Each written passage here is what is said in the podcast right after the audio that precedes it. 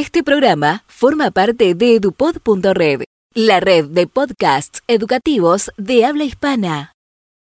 Hola, soy Graciela Fedele, profesora del Instituto Cardenal Estepinac, y este podcast se llama Historias de papel. La suma de muchísimos ayeres forma mi pasado. Mi pasado se compone de recuerdos alegres, tristes. Algunos están fotografiados y ahora son cartulinas, donde me veo pequeño, donde mis padres siguen siendo recién casados, donde mi ciudad parece otra. El día de ayer pudo haber sido un día hermoso, pero no puedo avanzar mirando constantemente hacia atrás. Corro el riesgo de no ver los rostros de los que marchan a mi lado. ¿Acaso el día de mañana amanezca aún más hermoso? Pero no puedo avanzar mirando solo el horizonte. Corro el riesgo de no ver el paisaje que se abre a mi alrededor. Por eso, yo prefiero el día de hoy. Me gusta pisarlo con fuerza, gozar su sol o estremecerme con su frío, sentir como cada instante me dice presente. Con este pequeño fragmento de Elsa Bornemann, quiero compartir con ustedes una celebración que en Argentina es todo un símbolo. 11 de septiembre, Día del Maestro, fecha que conmemora el fallecimiento de Domingo Faustino Sarmiento. Maestro, magister en latín, según el diccionario es la persona que enseña o forma, especialmente aquella de la que se reciben enseñanzas muy valiosas. Pero les pregunto, ¿Qué evoca la palabra maestra, señorita o simplemente seño en nosotros? Educar, leí alguna vez, es más que un verbo, es motivar, es descubrir, es emocionar, es cuidar, es compartir, pero creo que es todo eso y es más. A ustedes, mis queridas maestras y maestros, de nuestra vida, que estuvieron a nuestro lado, que nos formaron, que nos acompañaron, va dedicado el siguiente texto, con la voz de un niño, pero escrito por la autora italiana Susana Matteangeli. Se llama ¿Cómo funciona la maestra? La maestra tiene una parte de adelante, que es la que siempre se ve, y una parte de atrás, que se ve cuando se da vuelta.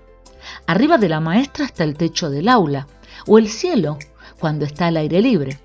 Debajo de la maestra está el piso, o la tierra, o la calle. Alrededor de la maestra están los niños, a veces en fila, a veces en ronda, de pie o sentados. Hay maestras largas y maestras cortas, maestras gruesas y maestras finas. Una maestra pequeña no es media maestra, así como una muy grande no vale el doble. Las maestras pueden tener colores y diseños muy distintos. Pueden ser oscuras, claras, enruladas, lisas, a lunares, floreadas, espiraladas, a cuadros y de estampados multicolores. Sobre la maestra a rayas se escribe, sobre la maestra cuadriculada se hacen las cuentas. Pueden tener mucha o poca ropa. Debajo de la ropa la maestra está desnuda la maestra a veces es un varón y él también tiene formas y colores diferentes y también se viste y se desviste. Dentro de la maestra están los números, las tablas, los ríos, los montes, el reloj, los cinco sentidos, el hombre primitivo y muchas otras cosas que de a poco también van a parar dentro de los niños. En los días buenos, la maestra hace entrar en los niños todo lo que sirve sin que se le pierda. Nada, nada por el camino, ni una gota del más pequeño adjetivo. Si una maestra falta, se hace una resta. Si una maestra nueva llega, se hace una suma. Todas las maestras y maestros del mundo deberían dividirse por todos los niños del mundo. Cuando no hay bastantes maestras, entonces hay que multiplicarlas. Las maestras primitivas eran más peludas que las de ahora. Daban menos tarea y explicaban cosas diferentes. Con el tiempo, casi todas las maestras perdieron los pelos, se transformaron y enseñaron a los niños en todas las lenguas del mundo. En francés, maestra se dice mistress, en inglés, teacher, en italiano, señora maestra, en hebreo, morá, en portugués, profesor, en guaraní, buejara, en quechua, yashashik, en árabe, muealán, en chino y aoshi, pero entre ellas hablan el idioma de las maestras, que es como el idioma de los grandes, pero más difícil.